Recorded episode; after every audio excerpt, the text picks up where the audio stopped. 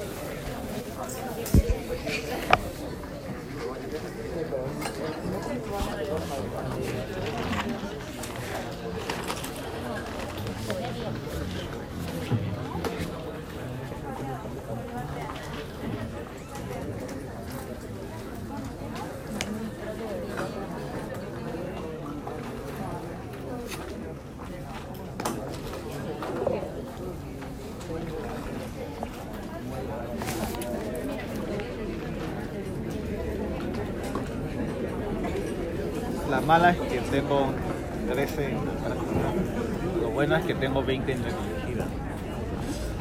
Eh... O sea, la que, la que dejó eh, el, sábado y se entrega el lunes. La ah, ya. Eso tuve más tiempo para hacer, todo, todo el domingo para hacer. Ah, de dibujo.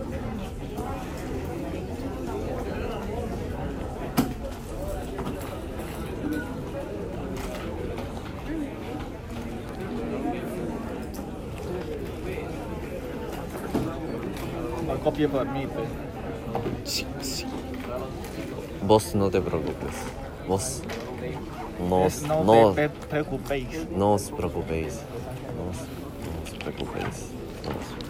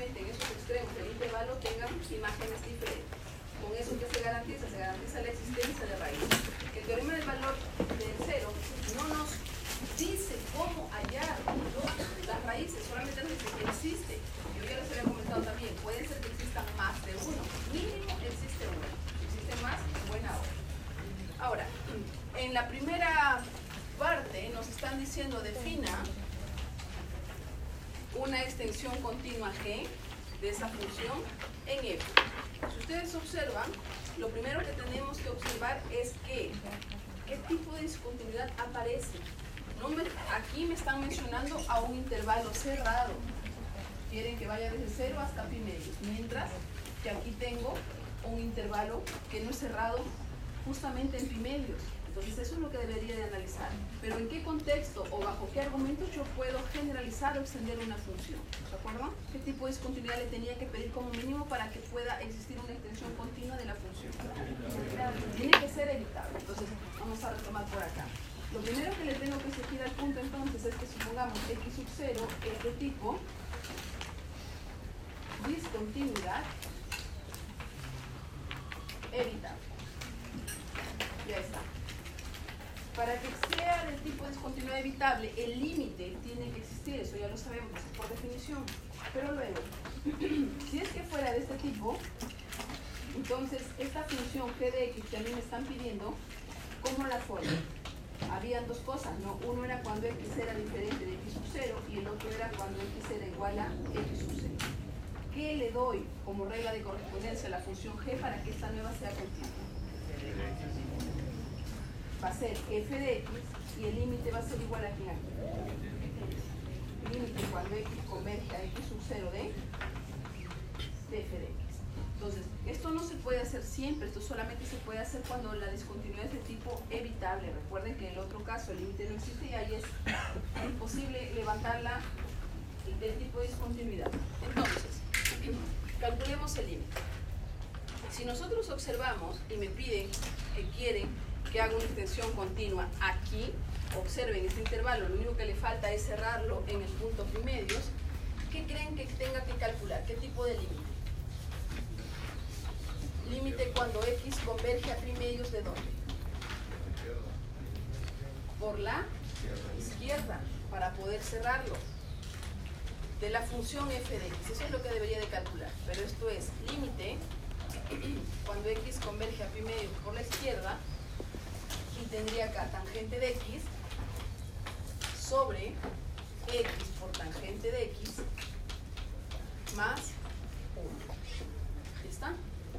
Entonces, si me acerco a pi medios por la izquierda, ¿qué pasa con la función tangente? ¿A dónde se va? Más menos, más infinito. Entonces acá me dicen va a más infinito y acá, denominador, también estaría yendo a más infinito. Entonces tengo una forma indeterminada. ¿Qué cosa podemos hacer para levantar ese tipo de indeterminación? Conjugada. Esta conjugada me va a salvar la vida.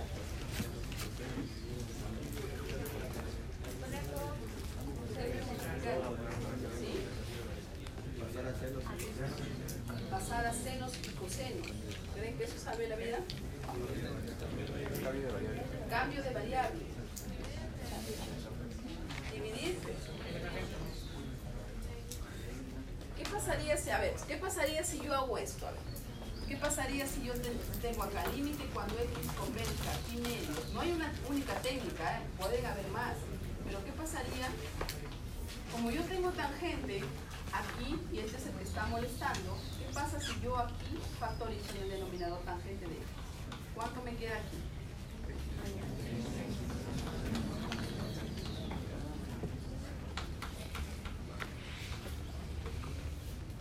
¿Está? Con eso no sé si logro levantar la determinación. Lo único que observo hasta el momento es que puedo simplificar las cosas. Y por lo tanto aquí me estaría quedando límite cuando x converge a pi medios por la izquierda 1 sobre x más 1 sobre tangente de x. Ahora sí, ¿qué pasa cuando hago la tendencia de límite? Numerador, constante es 1, no cambia. Denominador, y medio. Más, ¿y esto?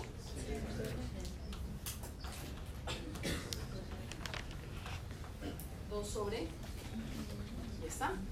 Entonces, eso es en base, el límite existe en ese caso.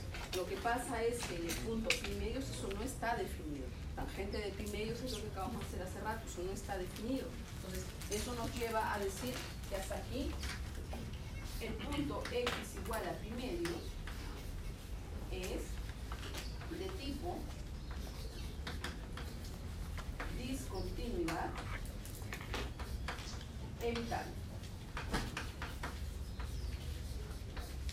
Por tanto, yo puedo entonces definir una función g de x de la siguiente forma.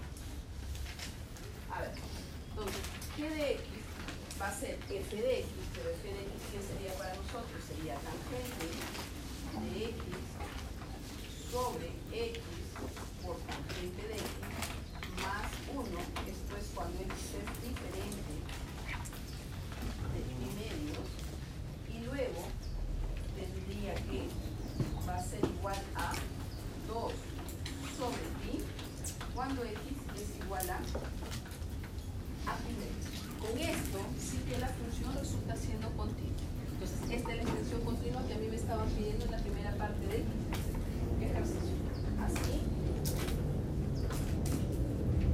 que es continua en el punto pi medios. ¿Está? Entonces, eso es lo que nosotros podemos observar hasta el momento.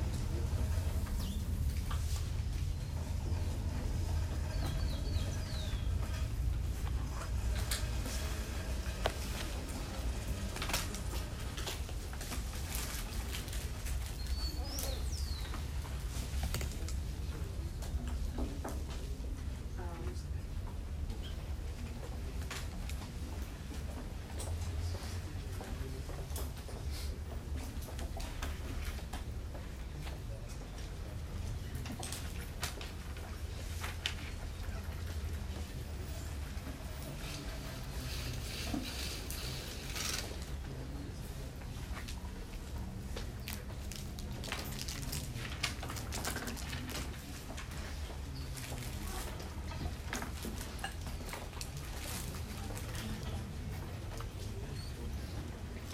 A con lo concerniente entonces a la parte B,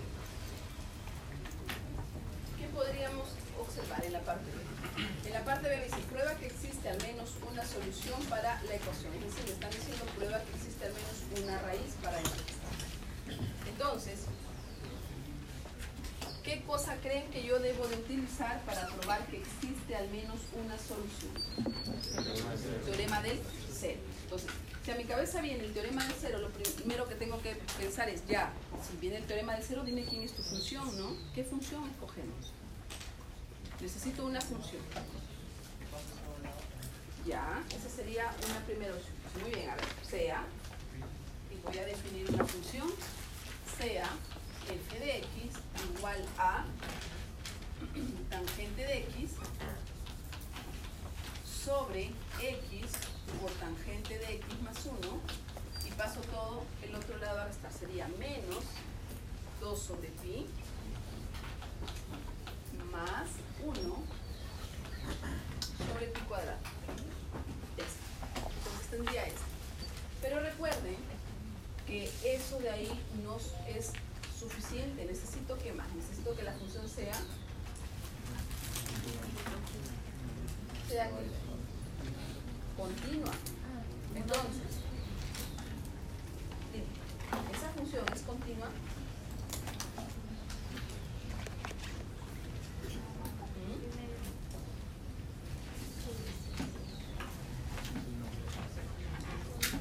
A ver, piensen un poco. ¿Esa función es continua? Lo primero que necesito de la función es que sea continua en un intervalo cerrado. Eso es lo que necesito. ¿Está bien? Y luego ver que en los extremos justamente nosotros tenemos signos diferentes.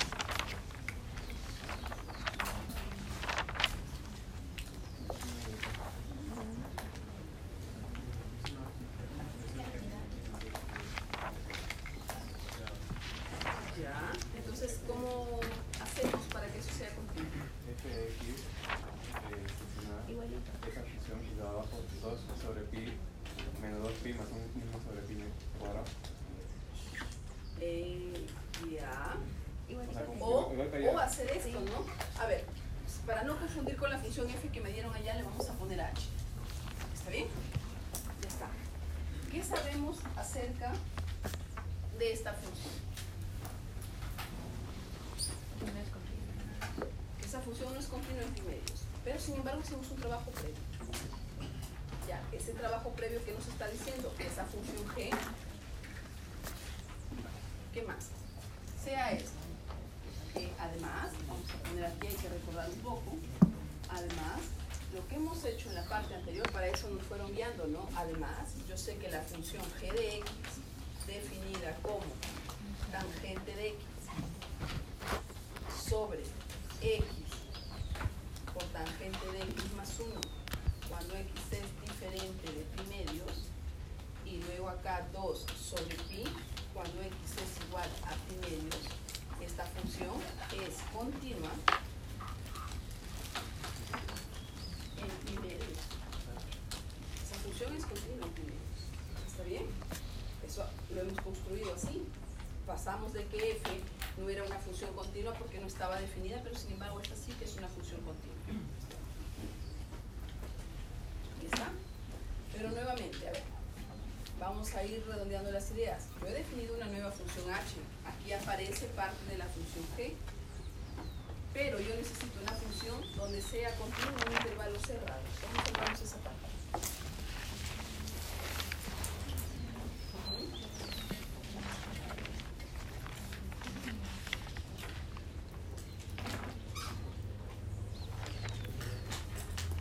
¿Perdón? Los valores. A ver, es más, esta función no solamente es continua en el punto pi medios, sino en realidad en el intervalo, ¿no? Es continua en este punto, eh, en general. Vamos a poner aquí. Así, con esto completaba, y yo tengo que g es continua es en el intervalo que va desde 0 hasta pi medios. Esto es lo que tengo.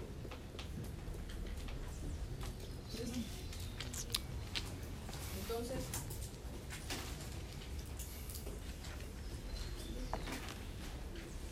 O sea, haría lo con el primo arriba.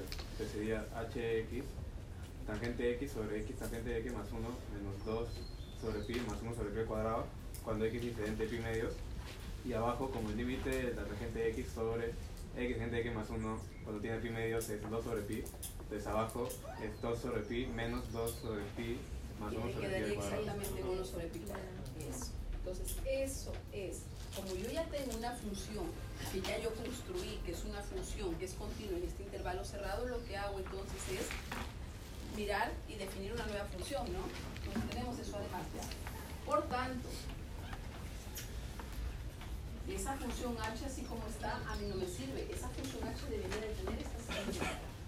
Esa función h de x debería de tener entonces tangente de x sobre x por tangente de x más 1 eh, menos 2 más pi más 1 sobre pi cuadrado. Esto es cuando x es diferente de pi medio.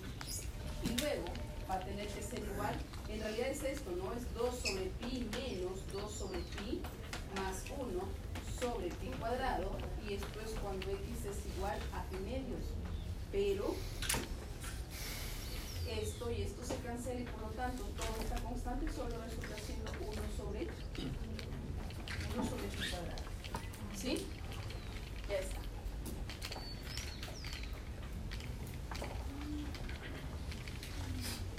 Entonces.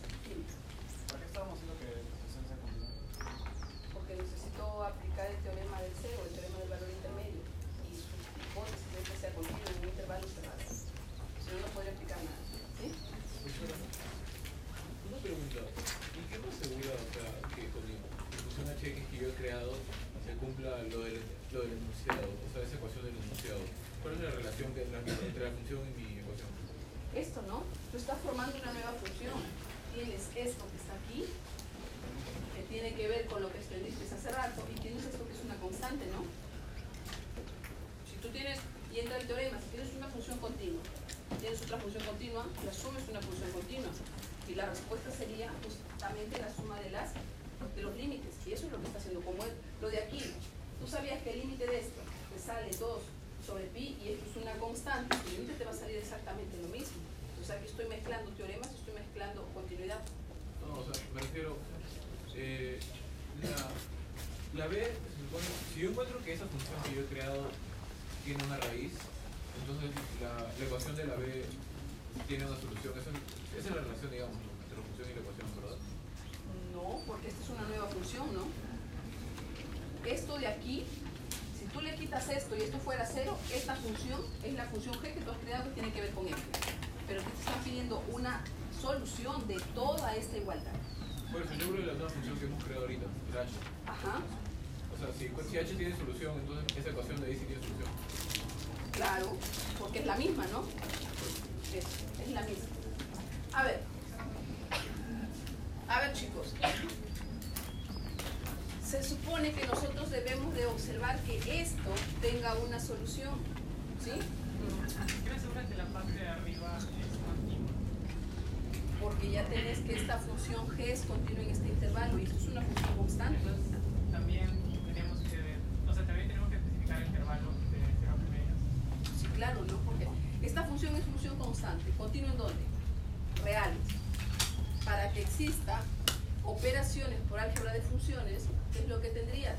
Que el, do- el dominio de esto interceptado con el dominio tiene que ser diferente de vacío. Como esto es continuo en todos los reales por ser una función constante, en particular en el intervalo de 0 primerios, ¿no? Ah, sí, O sea, tenemos que agregar ahí, además de x primeros, x pertenece de 0 a primeros. Ajá. Ah, y una pregunta, ¿usted, en el ejercicio anterior tenemos que probar que f es continua de 0 a primeros o no? Es que f no es continua de 0 a primerios. O sea, de 0 a primeros a, a abierto. De 0 a primerios abierto. No lo tendrías que probar porque en realidad en pi medios ahí como su mismo dominio lo dice, pi medios no está cerrado, al no estar cerrado no está definido en ese punto. Entonces, podría decir. A ver chicos. Entonces con esto lo que tenemos es que la función es h es continua en el punto pi medios. Así, h es continua en el intervalo cerrado que va desde 0 hasta hasta pi medios.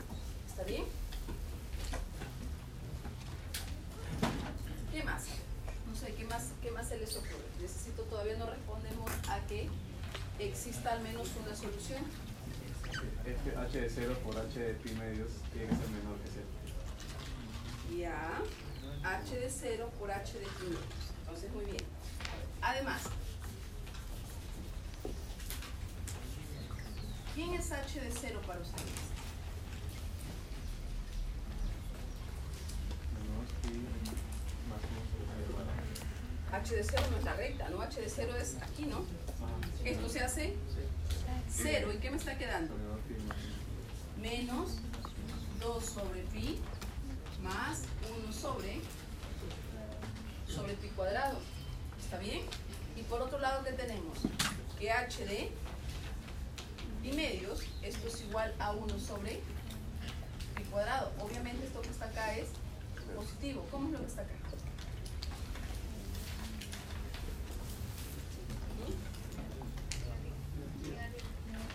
Esto es negativo.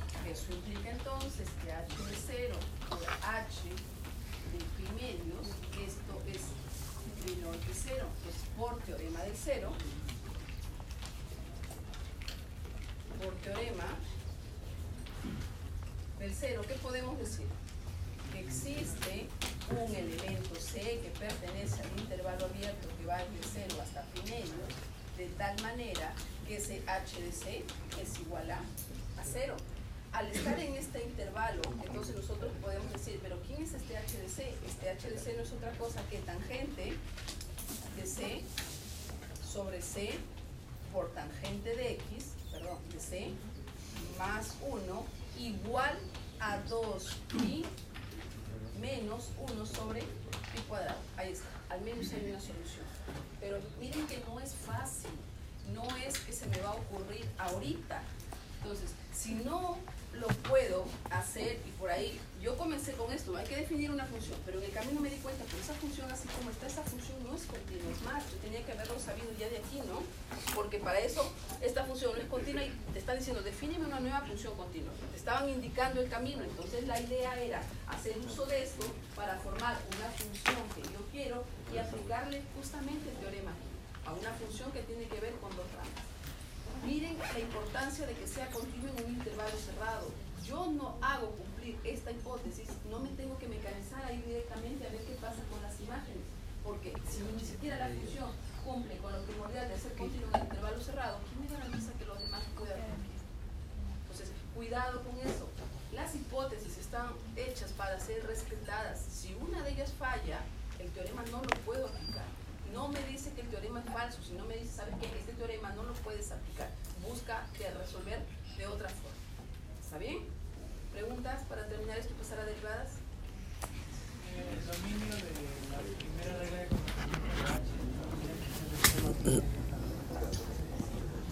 Eh, de 0 a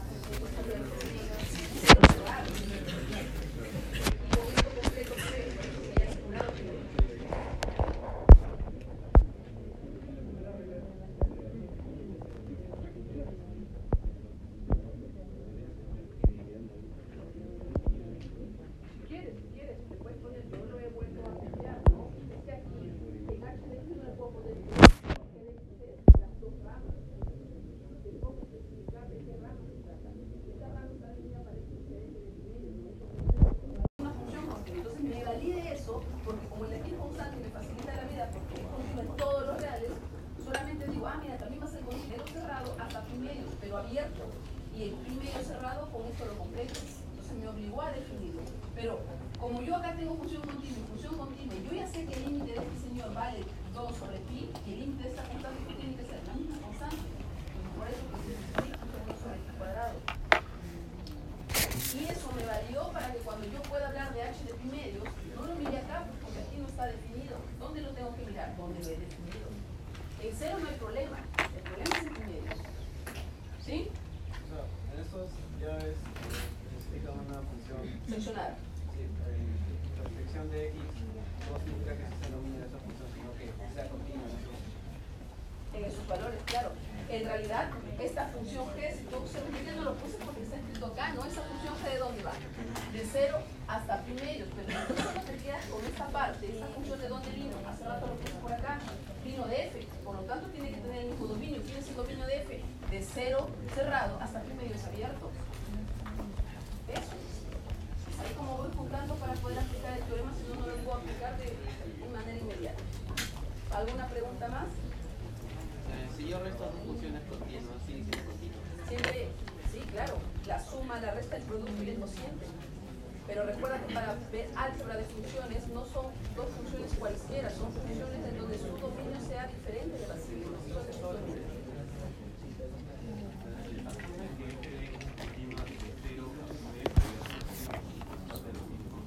Exacto. Si tú miras su dominio, su dominio de esa función, ¿quién sería?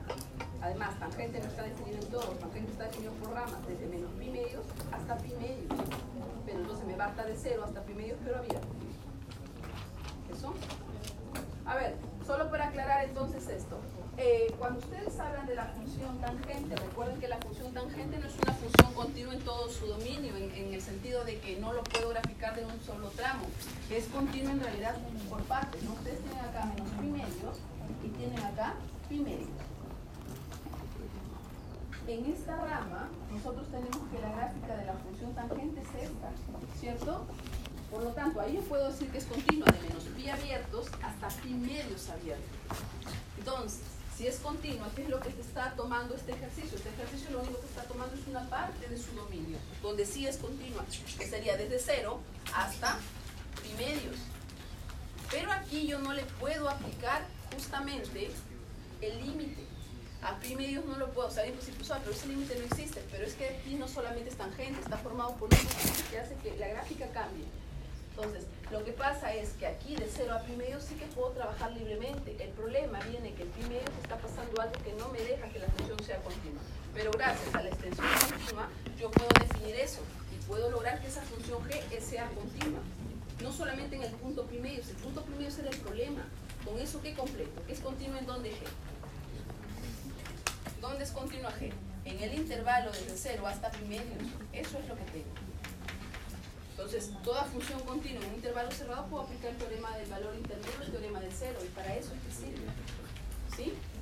Ahora vamos a pasar entonces a derivadas. Vamos a comenzar con la derivada en un punto y vamos a ver cómo se genera la definición.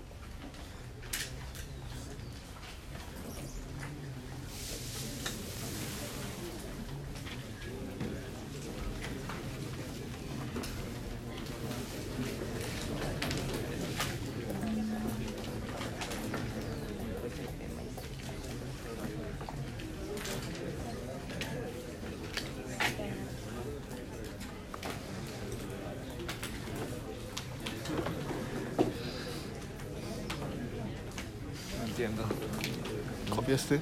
A ver, solo para comentar, ya haya pasado la primera práctica, la segunda semana práctica dirigida y la que viene práctica calificada. Su práctica calificada estaría llegando hasta reglas de derivación, sin usar regla de la cadena. O sea, producto, suma, resta, cociente, trigonométricas y todo lo demás, sin usar regla de la cadena, exponencial, logaritmo, todas esas derivadas, y ustedes las deberían saber para su práctica número 2.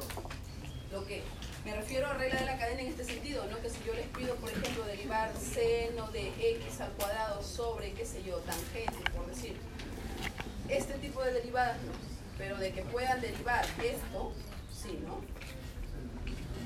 ¿Sí? Eso. Entonces, regla de la cadena, recuerden que es composición de funciones. Esas son las funciones trigonométricas. Si yo la compongo con una raíz, me va a quedar esto. Si la compongo con una exponencial, me va a quedar esto. Entonces, ese tipo de derivadas no, porque son un poquito más complejas. Si depende, sí, depende, ¿no? Esto hay una relación entre derivabilidad y continuidad que lo vamos a ver ahora.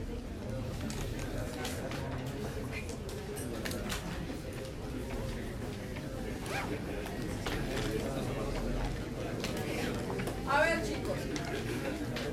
Vamos a, a tratar de definir qué cosa es la derivada de una función. En realidad, para antes de hablar de la derivada de una función, así como nosotros hicimos igual la continuidad, ¿se acuerdan cuando comencé definiendo continuidad? Lo hice primero en un punto. Luego de ahí lo que hicimos fue extender un poco la definición y lo hicimos en un intervalo. Igual acá. Cuando yo hablo de derivada de una función ahorita, yo voy a hablar de la derivada en un punto. Voy a comenzar a definir y luego vamos a ver cómo eso se amplía también a cualquier dominio, a cualquier intervalo. Entonces, yo voy a decir lo siguiente. Vamos a poner acá la definición.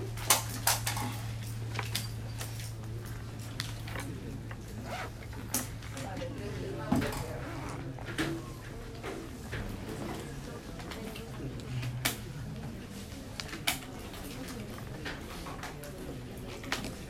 A ver, vamos entonces a hablar de, de la derivada de un punto. Voy a considerar lo siguiente.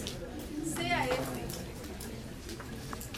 sea f una función que va de i, su conjunto de r, hacia r, con x sub 0 que pertenece al intervalo i, donde i es un intervalo abierto.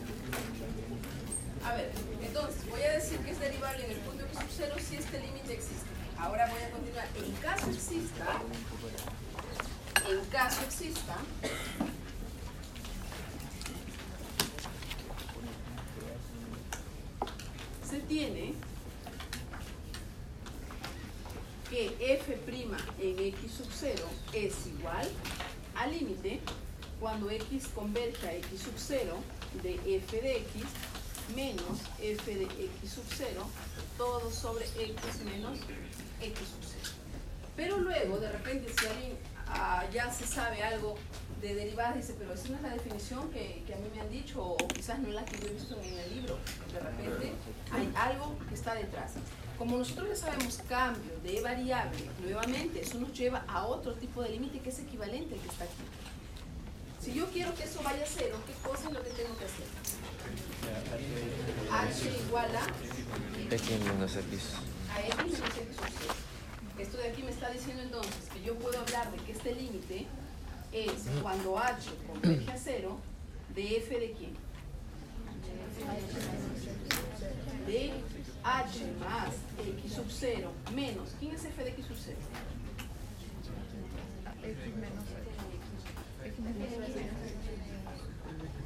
f de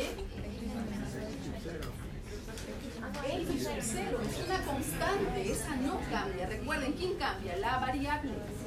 Todo sobre sobre h. Hay algunos ejercicios que me va a convenir usar esta y en otros ejercicios me va a usar esto, dependiendo de lo que yo quiera calcular. ¿Está bien? Entonces, la idea natural sería preguntarme lo que les había dicho hace rato. Ok, ¿cuándo no existe? Vamos a calcular ahora el siguiente.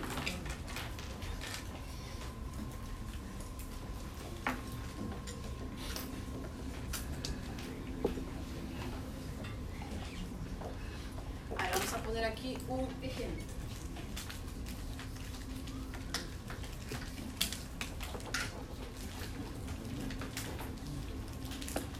Sea f de x igual valor absoluto de x menos 2 más 1 hallar la derivada en el punto 2. Entonces, yo se supone que puedo calcular ya derivadas en cualquier punto, pero recuerden que solamente si existe yo voy a poder decir que es eso. A ver, supongamos, como a priori yo no sé si existe o no existe, entonces yo voy a calcular. Tenemos, para nosotros, la derivada en el punto 2 sería límite cuando h converge a 0, ojo, pueden hacerlo con cualquiera de las dos, a mí se me ocurre la segunda, pasa con la primera entre el mismo. f Voy a poner la definición, sería h más 2 menos f de 2 todo sobre h. Eso es, ahí está. ¿Está la definición o la hace la? A ver, esto sería entonces límite cuando h converge a 0. ¿Quién es f de h más 2? Valor absoluto de X menos 2 más 2. Valor absoluto de H más 2 menos 2. H, así que no H más 2 menos 2 más 1, ¿sí? Esto sería f de h más 2. ¿Quién sería menos f de 2? 1. Todo sobre h. Entonces observamos que esto se va, se va, se va, se va. Lo que me estaría quedando es límite cuando h converge a 0 de valor absoluto de h sobre h. Y ahora, laterales. Límite cuando h converge a 0 por la derecha de qué? h sobre h, que es 1, esto vale 1. Límite cuando h converge a 0 por la izquierda de menos 1, esto es menos 1. Conclusión de este límite. El límite no existe. Por lo tanto, si no existe el límite, ¿qué pasa con esto de acá? Tampoco existe, no existe la derivada. Esto me está diciendo que así f' en 2 no existe. Entonces no hay derivada en el punto número 2. Al no haber derivada en el punto número 2, entonces es aquí donde uno se comienza a preguntar, ¿y por qué no hay derivada en el punto 2? ¿Qué está fallando? Ya, yo sé que los límites laterales son diferentes, pero ¿qué más? Lo que está pasando en realidad es esto. Ustedes grafican, ¿qué cosa observamos? Esto de aquí no es cualquier valor absoluto. ¿Quién es el punto en el cual se comienza a abrir? 2, 1. ¿Sí?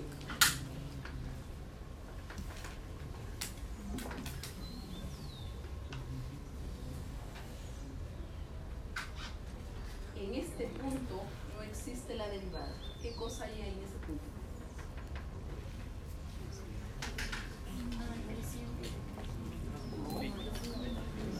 Es una punta, exactamente, es una punta, es un pico. En todas las gráficas que haya picos, la función no se va a. La curva. Tiene que ser, curvas hay muchas, esto es una curva. Tiene que ser suave, tiene que ser regular. ¿Está bien? Así como las olas del mar, así. Tipo la función seno, la función coseno, regulares. Y eso se lleva hasta cálculo aplicado. Esas funciones de un pico dan muchos problemas. Entonces, la derivada geométricamente no existe cuando, cuando las gráficas terminan en puntas o terminan en pico. ¿Está bien? Pero eso, el hecho de que la función no sea derivable en 2, no significa que no lo vaya a hacer en 3, o en menos 1, o en 0, es independiente. Si calcularan la derivada de la función aquí, en estos puntos que están por acá, no sé, se me ocurre en 3 podría calcular la derivada y la derivada va a existir en estos puntos. ¿Podría ser que exista en cero? Claro, podría ser que también exista. El único problema de toda la gráfica, ¿dónde hay punta? ¿Dónde es? Aquí. Ese es el detalle. Pero en el resto sí que puede existir en cualquier punto. Entonces, geométricamente la derivada no existe cuando la gráfica tiene punto tiene pico. ¿Está bien? Vamos a tomar receso hoy por agua, chicos, pero ustedes saben, no solo trabajo, trabaja, trabajo, este es mi trabajo, dictarle clases, estudio o estudiaba el doctorado hasta hace poco, soy mamá, que ser mamá es muy difícil, muy complicado, que a veces tenía que pararme aquí sin haber dormido muchas horas porque mi hija estaba con gripe, cosas, pero bueno, mi trabajo es este, tenía que hacerlo, ¿no? Y las personas que han venido en realidad son cinco jurados, son dos peruanos, eh, dos españolas, y uno de Brasil. Así es la banca, ¿no? Cuando uno defiende, así con un público igual que ustedes, eh, se siente el jurado en la parte de adelante, tú expones tu trabajo que has hecho durante tantos años, comienza luego una ronda de preguntas, ¿no? Entonces uno comienza a defender. Y el día lunes yo no vine porque justo la persona con la que he trabajado, que es una profesora de España, ella está acá y entonces me dice, tenemos que prepararnos. Y yo le digo, sí, tienes razón, porque la defensa era justo ayer, ¿no? Entonces yo le digo, ya, vamos a darle con todo. Si se ha peleado durante tantos años, hay que darle el último empuje. Y por eso fue que no, no vine. En realidad no acostumbro no a no venir y por eso les pido las disculpas del caso, pero había un motivo mucho más fuerte detrás, que era justamente tratar de terminar esto.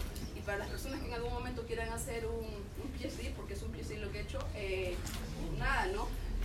Lo que decía es que no es fácil, pero es más complicado. Yo, recomendación puntual, hazlo antes de que te cases. Si lo haces, si lo haces después, no digo que no se pueda, pero no solo sacrificas tú. Ahora, porque ustedes son enamorados, ¿saben? ¿Sí? ¿No? Como te va recostada.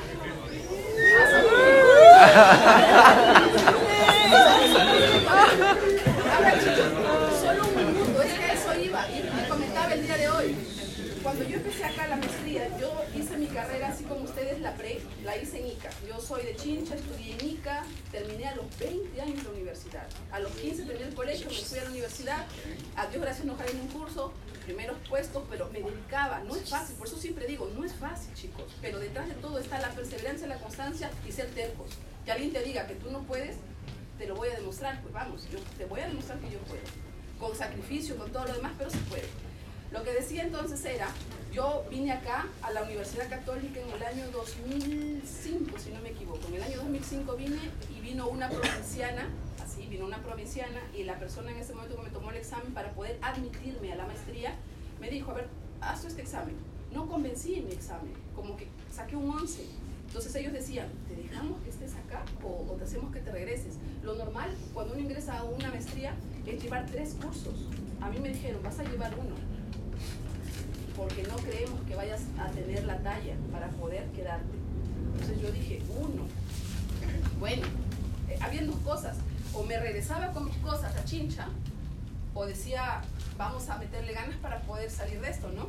Entonces es así como di mi primer examen, así como ustedes, ahora que es su práctica, que yo estoy ansiosa en saber cuánto han sacado.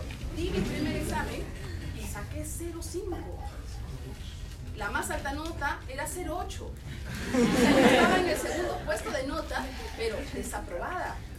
Lloré un montón, como no se pueden imaginar. Lloré, lloré, lloré dije, ¿por qué? Y luego dije, ¿o será que Dios me dice, sabes que tú no sirves para esto y regrésate? O lo otro, ¿no? O estudia más y esfuérzate. O sea, no sabía en ese momento cuál era el mensaje. Obviamente me puse a estudiar más y no, no estaría el día de hoy parada acá. Y luego demostré que podía. Al siguiente ciclo, ya Nancy, ¿has podido con esto? Vamos, lleva tres cursos. Y así pude terminarlo. No lo terminé en dos años como se termina, lo terminé en tres años porque a mí me costó. Luego, durante ese proceso, me casé en el 2007. Entonces, ya los que por ahí tienen parejas van a decir, ya se casó, sí, me casé, pero lo raro mío era que mi esposo estaba ya en provincias y yo seguía acá. Y así hemos estado hasta este año, después de 11 años de casados. Entonces, hemos estado así. Y la gente ya me decía, en provincias, quizás lo que sé donde ya me puedan entender un poco, siempre te preguntan, oye, ya, ¿y cuándo el bebé? No, ¿cuándo el bebé? Yo decía, pero después, ¿no? O sea, pasaron 5 años de casada y después recién de 5 años tuve a mi enana, que, que es mi hija, mi única hija, que tiene 6. Pero yo estaba ya con el doctorado. Cuando mi asesor se entera que salí embarazada, me mira y me dice, ¿y ahora? Yo quiero tener mi bebé, o sea, ya también, ya tengo veintitantos años, yo quiero tener mi hija. Y me dice, bueno, Nancy, te va a costar. Y él sabía lo que me decía, porque él pasó, así como yo, que estuve sentado un momento ahí con ustedes, tratando de meterle ganas para hacerla bien en la vida, y mi asesor me dijo, yo sé lo que cuesta el doctorado Nancy. Una persona normalmente que no tiene responsabilidades, que no es casada, que no tiene hijos, que se dedica solo a estudiar, más no a trabajar, lo hace en cuatro años el doctorado. Yo no lo pude lograr en ese tiempo. Tuve mis complicaciones, ¿no? Pero fue una decisión propia. Sin embargo, cada vez que viajaba, que tenía que salir, porque lo he hecho hasta hace poco, hasta julio tuve que viajar, eh, mi esposo se quedaba con mi hija. Y a eso iba. Si algún día ustedes se topan con una pareja, que esa pareja sea para que le empuje, no para que lo jale para atrás. Que sea una persona que te diga, confío en ti, sé lo que vales, ojo, sé lo que vales, nadie te tiene que meter la mano, chicas, a todas, nadie te tiene que meter la mano. Si de enamorado lo hace, imagínate lo que puede hacer de casados. A Juan nomás te pide, te, te, te chao, no, no te necesito, me equivoqué contigo. Dos, ni siquiera te tiene que hablar groserías, mi esposo nunca me dice groserías. Ni mi papá lo ha hecho nunca, menos lo vas a hacer tú, ¿no? O sea, ¿por qué lo tienes que hacer? Pero ¿saben qué te da eso de decir tú no lo puedes hacer? ¿Qué creen que hay detrás de todo eso? ¿Qué creen que hay? Yo le puedo decir a... Envidia, no. Personalidad, exacto. Pero ¿quién me garantiza a mí que yo algún día le puedo decir a mi esposo, ¿sabes qué? Mira, tú me has tratado mal, XX, yo ya no quiero estar contigo. ¿Por qué puedo tener esa seguridad diferente a diferencia de otras personas? Porque tengo un trabajo, porque tengo un cartón, porque no dependo de nadie que me mantenga. Eso es. Entonces, a eso voy. La pareja te empuja, chicos. A mí me da pena. Yo me he ocupado varias veces en esa parte de atrás de matemática, porque ahí está mi oficina, en esa parte de atrás de matemática, a veces parece un hotel.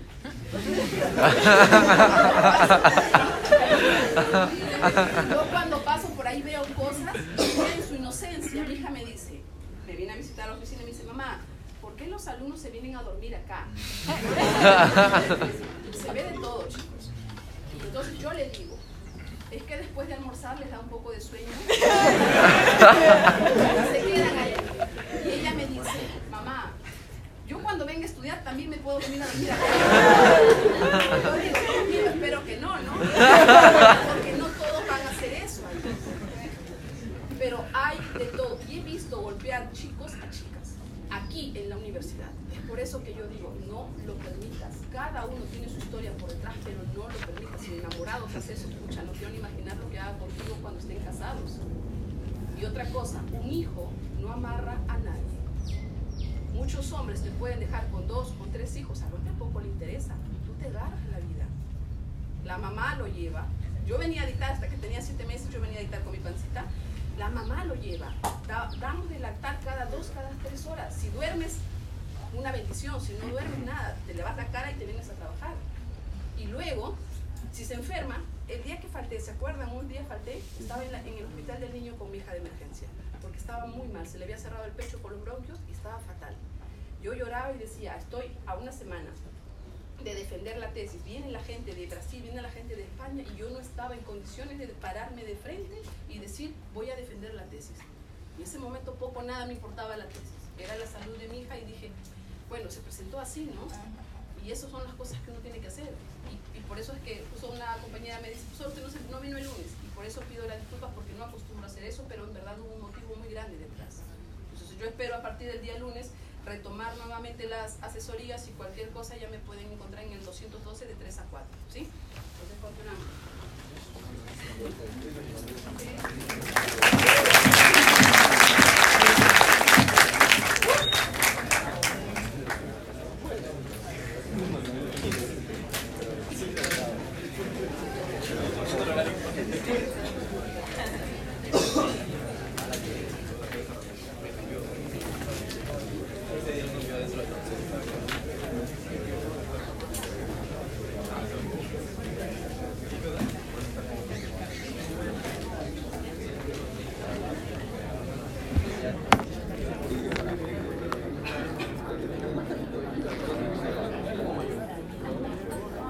A ver chicos, retomemos entonces la parte de derivada y vamos a, a tener lo siguiente. Decía que el que no exista la derivada en el punto 2 no significa que en 0 o que en menos 1 no lo vaya a tener. Puede ser que sí, como también podría ser que no. Pero cuando yo ya tengo una gráfica, eso me marca, más o menos, me da una idea de dónde va a haber el problema. Por ejemplo, este es un tipo de problema. El pico siempre hace que las cosas no funcionen. Otro tipo de gráfica que en algún momento también se pueden probar quizás sea esta pueden tener una curva así, una curva regular, aquí no hay problema, en todos los puntos existe. El problema es que si luego viene esa otra curva. Entonces, por separado sí que la derivada va a existir en todos los puntos, en cualquiera. El problema es aquí. ¿Está bien? Entonces, ese es el detalle. A ver, vamos a dar ahora un ejercicio para que ustedes noten la diferencia siguiente. A ver, calcular.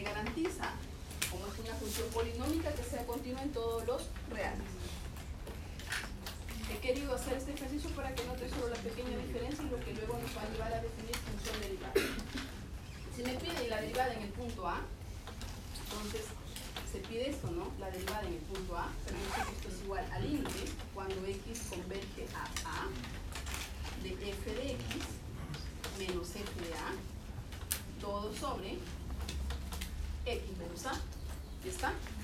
Recuerden que era independiente, cualquiera de las dos te dan la misma respuesta. En algunos casos te conviene la primera o a veces da igual cuál escojas. Esto que está acá sería límite cuando x converge a f de x es x al cubo menos 2 menos a al cubo menos 2 todo sobre x menos a. Y esto que está acá sería límite cuando x converge a estaría quedando en el numerador x al cubo menos a al cubo, todo sobre x menos a. Pero esto que está acá entonces sería límite cuando x converge a. ¿Cuál es la diferencia de estos? Son. No, x menos a por x cuadrado más ax más a cuadrado, excelente. Entonces todo sobre x menos a. Esto de aquí recuerden que es el que está dando problema y por lo tanto cuando yo hallo la tendencia del límite, ¿cuánto me estaría dando esto? Tres veces a cuadrado. Exacto. Entonces, ¿qué es lo que está pasando?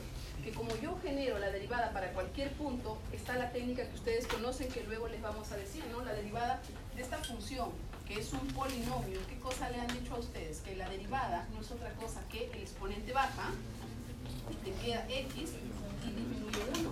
Por lo tanto, si yo supiera reglas de derivación, directamente yo podría poner esto, pero como ustedes hasta ahora no le he dado las reglas, porque también se prueba, tenemos que recurrir a la definición.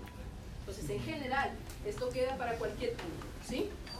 La diferencia es que si yo ahora lo hago en el punto 1, ya no me va a salir una especie de regla de derivación, sino que creen que me va a salir un valor real, exactamente. Entonces, esa es la diferencia de uno con el otro. Entonces, nuevamente, la misma técnica, límite cuando x converge a 1 de f de x menos f de 1, todo sobre x menos 1. Esto que está acá sería igual al límite cuando x converge a 1, x al cubo menos 2, f de 1, ¿cuánto es para nosotros? Sería menos menos, y f de 1 me quedaría menos 1. Todo sobre x menos 1. Entonces me quedaría límite cuando x converge a 1 de x al cubo menos 1 sobre x menos 1. Esto que está acá es igual al límite cuando x converge a 1 de x menos 1, x al cuadrado más x más 1, todo sobre x menos 1. Simplificamos acá, simplificamos acá y la respuesta sería 3. Queda lo de esperar, ¿no? Porque si ustedes pensaban, como esto de aquí es para cualquier valor real, en particular cuando A vale 1, y cuando A vale 1 me quedaría directamente 3. Entonces, en algunos casos, dependiendo del ejercicio, conviene dejarlo en términos de A porque ahí es más fácil reemplazar después en cualquier punto. Ya tú demostraste que esa es la derivada. Con lo que hemos hecho es demostrado que la derivada en el punto A es esto, es 3x. Lo que antes se sabían por fórmula, en realidad ahorita lo están demostrando. Aquí la definición. Y da lo mismo que si yo reemplace por 0, por 1, por menos 1, porque es cualquier número real. A ver, hay un teorema que relaciona las derivadas laterales, es la siguiente.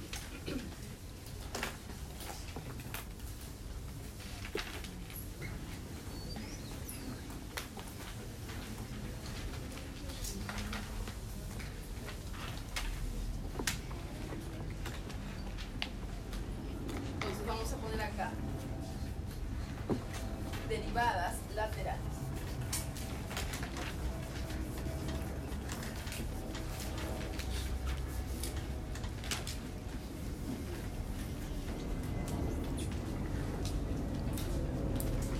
Entonces, uno, f es derivable en el punto x sub 0 por la derecha si y solo si f' por la derecha en x sub 0 es igual al límite cuando x converge a x sub 0 por la derecha de f de x menos f de x sub 0 todo sobre x menos x sub 0. De manera similar 2. f es derivable en el punto x sub 0 por la izquierda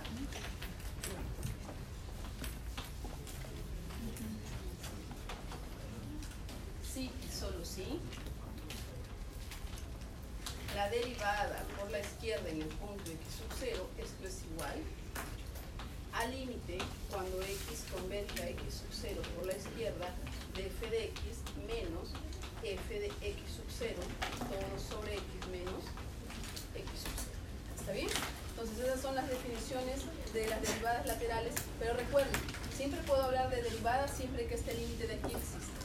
Entonces luego el teorema natural que resulta de todo esto es que si la función es derivable en un punto es porque las derivadas laterales son iguales. Ese teorema dice f es derivable en el punto x sub 0 si y solo si se cumplen dos cosas. f es derivable, o para no estar escribiendo tanto, si solo si la derivada por la derecha en el punto x sub 0 es igual a la derivada por la izquierda en el punto x sub 0. Eso es. Nuevamente, falla una de esas condiciones, la función ya no es derivable. Si es derivable es porque lo es tanto por derecha como por izquierda. La idea natural hay detrás de todo esto es los límites. ¿No se acuerdan que nosotros siempre hemos dicho que si los límites laterales son diferentes, el límite en el punto no existe. Entonces, para que sea derivable, tienen que existir estos límites. Esto es algo muy natural a partir de los límites. Lo mismo pasa con continuidad, lo mismo pasa con derivabilidad. ¿Está bien?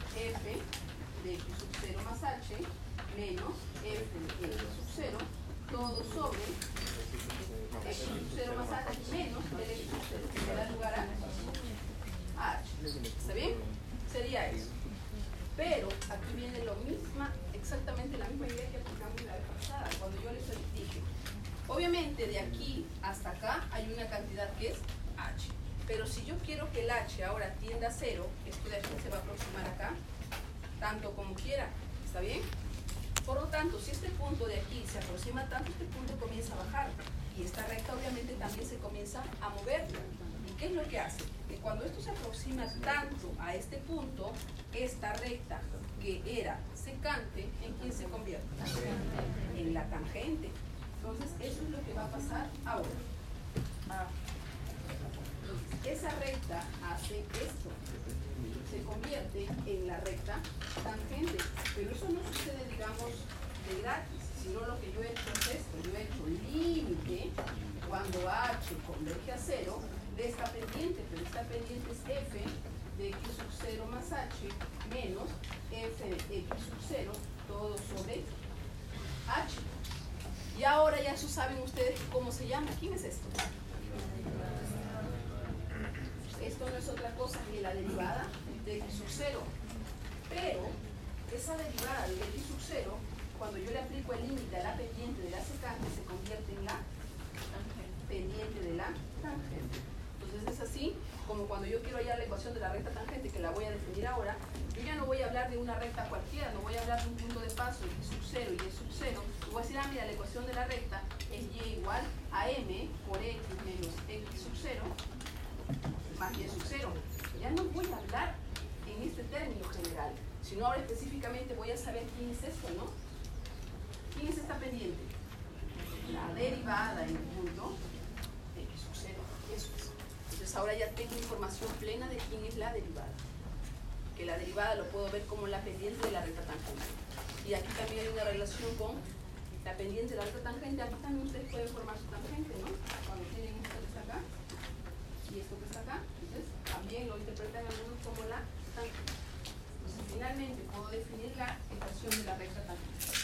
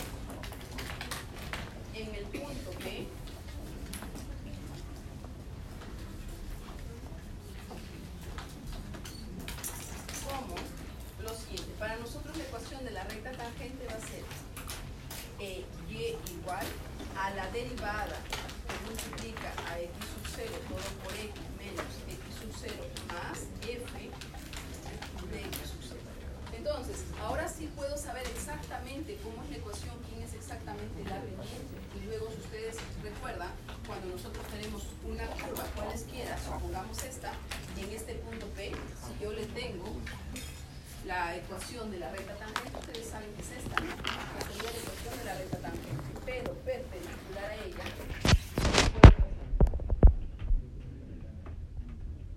¿Quién sería este perpendicular? La recta, la normal. Pero como son perpendiculares y yo ya sé quién es la pendiente, ¿quién creen ustedes que sería la ecuación de la recta normal. Sería y igual a menos 1 eh, sobre la derivada por x menos x sub 0 más f de ¿Sí? Entonces, cómo se va generando justamente todas estas interpretaciones geométricas en base a, a la pendiente. Ahora exactamente sé para qué me sirve la pendiente. La pendiente entonces no es otra cosa que la dirección de la ecuación de la recta, sea tangente o sea horizontal. Perdón, normal. Tenemos entonces, ahora déjenme ver si podemos hacer un ejercicio antes de ir a la relación que existe entre derivada y continua.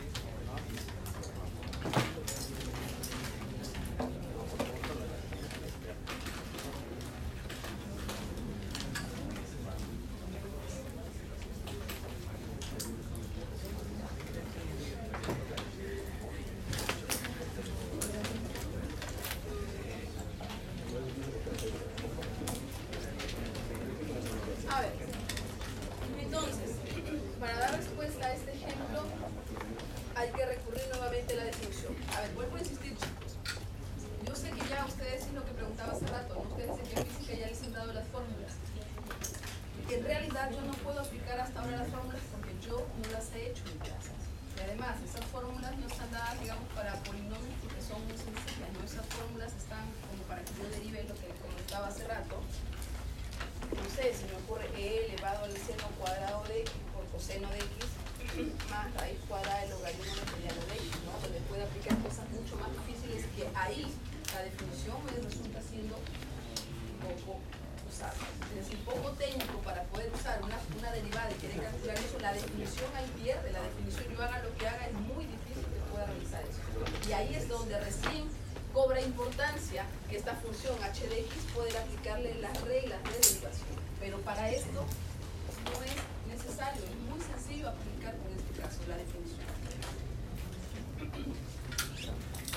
A ver, entonces me dice calcular, dice, las ecuaciones de las rectas tangente y normal a la curva tal en un punto P. En principio el punto yo no lo conozco, lo único que me están dando de dato, ¿qué cosa es? Me están dando de dato que la pendiente de la normal vale menos un cuarto. ¿Está bien? Entonces, vamos a poner acá solución.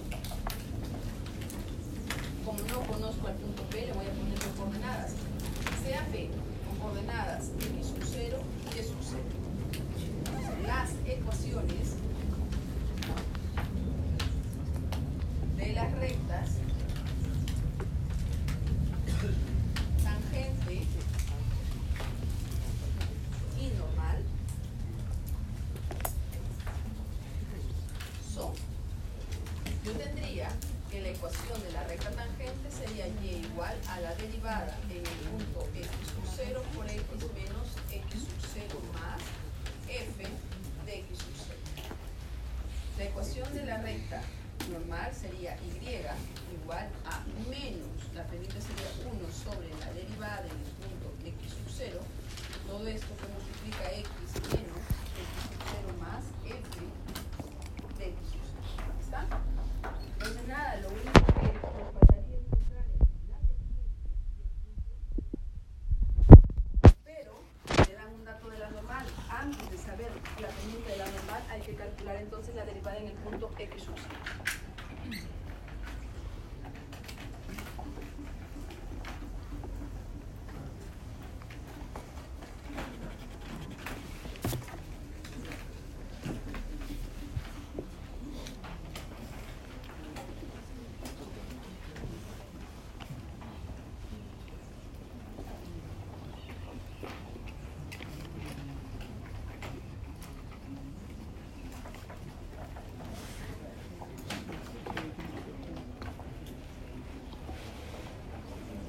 A ver, entonces, por definición tenemos lo siguiente. Sea la derivada en el punto x sub 0 igual al límite cuando x converge a x sub 0 de f de x menos f de x sub 0 todo sobre x menos x sub 0. ¿Está bien? Entonces ahora reemplazando, esto sería igual al límite cuando x converge a x sub 0, la función f de x está dada por 2x cuadrado menos 8 veces x más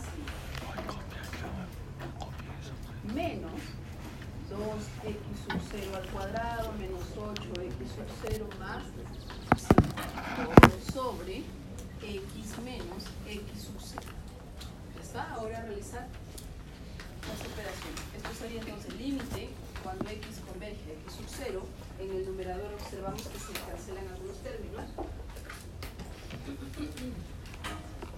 Más 5 perdón. Una pregunta, ahí daría lo mismo usar eh, cualquiera de las dos definiciones de límites que tenemos. Exacto, cualquiera. La que tú crees que te sale más rápido es. Entonces, estas y estas se eliminan y puedo quedarme acá, factorizo 2 y veo que hay diferencia de cuadrado una vez para no perder mucho tiempo. x menos x sub 0 por x más x sub 0. ¿Está bien? ¿Qué más? Luego me quedaría menos 8 que multiplica x menos x sub 0. Todo sobre x menos x sub 0. Y ahora sí, este de aquí con el de acá y este término se estarían cancelando. Y cuando hago la convergencia de x converge x sub 0, me estaría quedando 4 veces x sub 0 menos 8. Perfecto. Entonces, lo que acabo de obtener es que la derivada en el punto x sub 0 no es otra cosa que 4 veces x sub 0 menos 8. ¿Sí? Pero hay un dato que me están dando. ¿Qué, ¿Cuál es el dato? Se sabe que, vamos a poner así, se sabe que la pendiente de la normal, ¿cuánto es? Menos 1 sobre la derivada, pero la derivada me acaba de salir 4x sub 0 menos 8 y eso tiene que ser igual a cuánto? A menos, a menos un cuarto, ¿está? Lo que ocurre entonces es que 4x sub 0 menos 8, esto es igual a 4. Por lo tanto, ¿cuánto vale x sub 0? 3. Y si x sub 0 vale 3, ¿cuánto es su imagen? ¿Cuánto vale su imagen?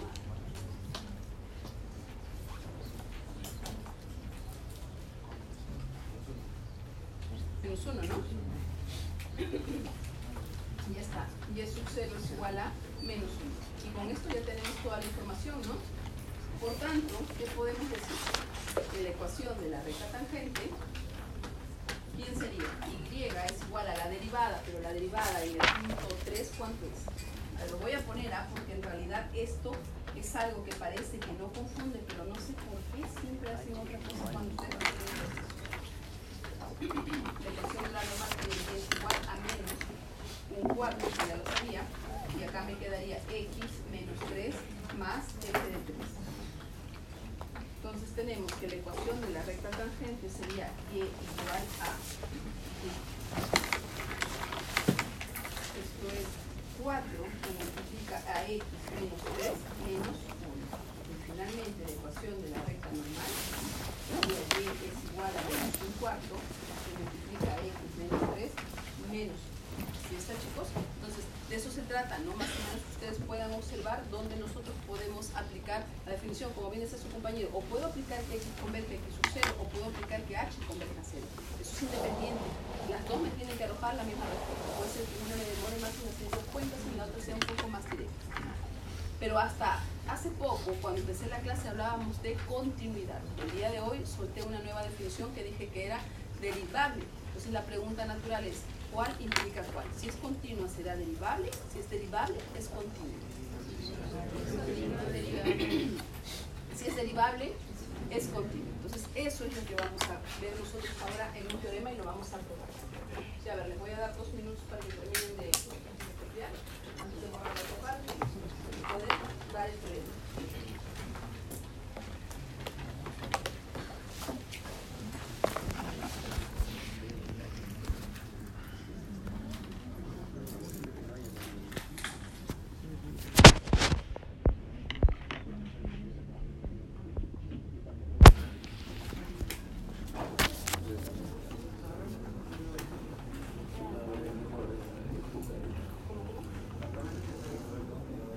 Sí, porque en algunos ejercicios, si no sabes eso, no puedes hallar las incógnitas que te están hablando, los parámetros que pueden aparecer.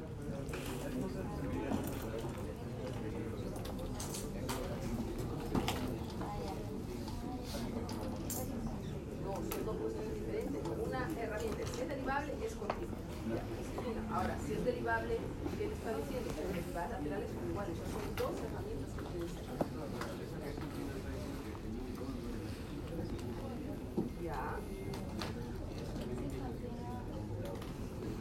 Sí, pues son cosas diferentes, ¿no? Cuando tú tienes que es continua, ¿qué es lo que tienes? A ver, cuando a ti te dicen f es continua en el punto A, esto es equivalente a decir que el límite cuando x converge a de f de x, es igual a f de a. Pero que sea derivable es lo mismo. La definición con límite es totalmente diferente. El hecho de que esto exista no me está garantizando que este límite exista. ¿Cuál es la relación entre esos límites? Yo no le veo. Por eso, la derivada es un límite especial, pero no es este límite que está acá. Con continuidad tú garantizas que este límite existe, pero la derivabilidad exige que este límite exista. Son totalmente diferentes. ¿Por qué solamente te serviría que sea continuo y no porque sea derivable por los laterales? La derivabilidad es mucho más fuerte que la continuidad.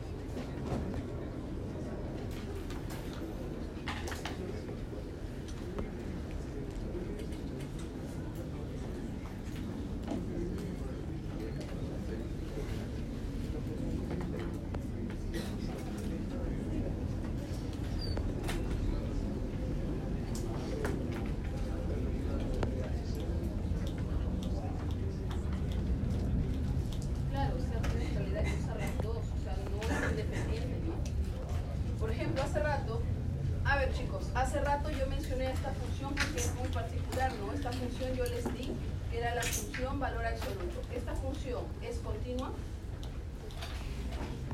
¿Es continua esa función? Depende de qué punto. Es continua en todos los reales. ¿Qué significa que sea continua? que este límite exista. Y si este límite existe, ¿qué es lo que significaba? Que no tiene saltos, no tiene huecos, no tiene ruptura. Es continua. ¿Es derivable? No en todos los reales. ¿En dónde no lo es? En el pico. ¿En. Esa función es continua en todos los reales, en particular en cero, pero no es derivable. Entonces, cuando a mí me hablan de derivabilidad, en mi cabeza tiene que venir automáticamente este teorema que está aquí, este de aquí, que es importante para hacer los ejercicios. Si es derivable, ah, es derivable por derecha y por izquierda. Y ahorita lo que voy a mencionar, es derivable, es continua. Derivabilidad es más fuerte que continuidad. Entonces, tenemos que tener una herramienta más poderosa y ahí ahorita lo vamos a demostrar. Ya, que se acabe el tiempo, a ver. El siguiente teorema es.